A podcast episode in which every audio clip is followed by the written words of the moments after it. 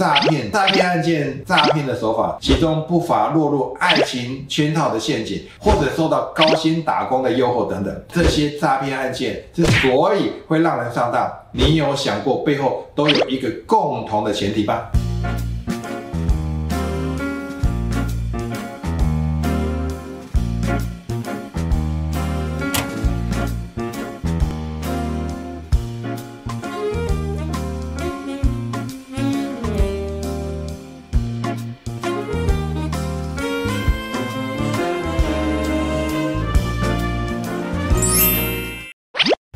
没有对错，只有好用或不好用。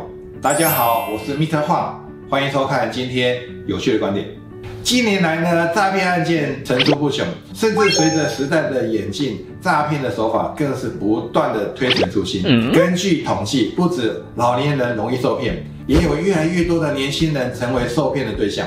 其中不乏落入爱情圈套的陷阱，或者受到高薪打工的诱惑等等。但这些诈骗案件之所以会让人上当，你有想过背后都有一个共同的前提吗？就是信任，甚至可以说所有诈骗案都来自于信任。这也就是为什么通常会骗你的人，大多都是你认识的人。信任说起来很简单，但却细思极恐。你可以发现。其实整个金钱世界的运作都是建立在信任感上面。举例来说，当我们今天临时想买一杯咖啡的时候，你看到有两家咖啡厅，一家是你熟悉的星巴克，一家是你完全没有听过的。这时候，为了确保不会踩雷，我们通常会选择去喝过的星巴克。因为你相信它的品质，这就是一种信任感。因为信任而愿花钱购买。以下我介绍两种常见的信任感建立模式，主要是希望大家能够多去认识，并能够有所警觉。近年来有一个很红的词叫做 PUA，不知道大家有没有听过？这是一套用来搭讪把妹的技巧。简单来说，就是透过提高自己的形象，并贬低他人的自尊的方式，让对方对你产生崇拜感。这个原本只是用来搭讪的技巧。到后来却演变成诱拐他人上床，或者操控对方行为，甚至呢运用到直销、诈骗等等。刚刚说到诈骗常出现的一种模式，就是爱情陷阱。后续也出现许多组织专门在教授 PUA 技巧，但它所带来的恐怖效应，甚至远到了精神控制的程度，更传出有人被逼到忧郁症、自杀等等。当人们开始意识到这个技巧所带来的负面影响之后呢，各国也开始禁止透过这样的手段来达到目的的行为。所以，当你发现有人想接近你，并且透过不断贬低你的方式来跟你互动，这时候你就要多加留意，并尽可能的远离他，或者是寻求专业的协助。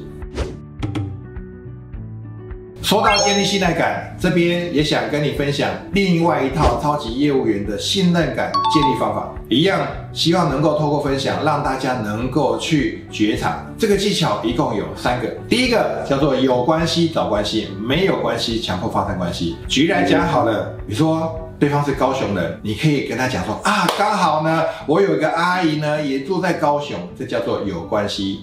就是找关系，那另外一个叫做没有关系，也要强迫发生关系。即使呢，你没有阿姨住在高雄，你也可以讲说，哎，真巧，我下个月刚好要去高雄出差，这时候呢，就可以跟他做一个连接，因为高雄呢，会让他觉得你们彼此是有关系的，这个就是一个非常重要的连接跟模式。所以在过去呢，人家讲人生有四大乐事，第一个呢，他乡遇故知。他乡遇故知的时候，你会发现，比如说我们在国外的时候呢，遇到他呢，啊，你从台湾来的，大家会觉得你很兴奋。在兴奋的时候呢，彼此的瞬间的可信度就提高了。好，所以呢，这就是连接对方的信赖感的一个非常好用的一个模式。第二，赞美是最悦耳的声音，透过简单的赞美对方，就可以轻松的拉近跟对方的距离。当然，这边的赞美不是无意识的胡乱赞美一通，你可以仔细的去观察对方。也许呢，在对方的衣着上面特别用心，或是他对手表的品味特别的讲究，发现对方的优点或是喜好来进行赞美，更能够让对方对你产生好感，同样也是一种增加对方信任感的方式。第三，适当的肢体接触，适当的肢体接触呢，可以拉近彼此的距离。比方说，刚见面的时候握手，或是呢递东西给他时，不经意的碰触到对方，请注意是适当的肢体接触。因此呢，特别需要注意对方的感觉，在对方感到自在的前提之下，透过这些维系的肢体接触，能够自然的让对方对你产生信任感。除了上述这些建立信赖感的小技巧，这边也想跟大家分享一个简单分辨人性的方法，就是透过肢体动作。语言会骗人，但是呢，人的肢体动作是骗不了人。比方说，有人跟你说：“哇，你好漂亮！”你看到什么？当你仔细去观察他的动作的时候，你有没有发现？其实他在摇头，从肢体动作就可以去判断一个人他真正的意思。有时候不要光听一个人他说什么，而是要连他的动作一起判断。虽然建立信赖感就是这些诈骗之徒的首要目标，但其实要获得他人的信任并不是那么容易。除了需要懂得一些技巧，也需要耗费大量的时间。因此，只要能够明辨这些技巧。并且时时留意接近身边的人是否带有特殊目的，便可以提前判断这些可能的诈骗陷阱。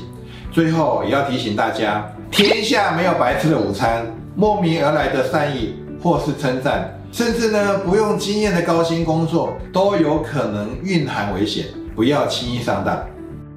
喜欢我的影片。记得订阅，如果你也有有趣的观点，也欢迎在下面留言。感谢大家今天的收看，我们下次再见。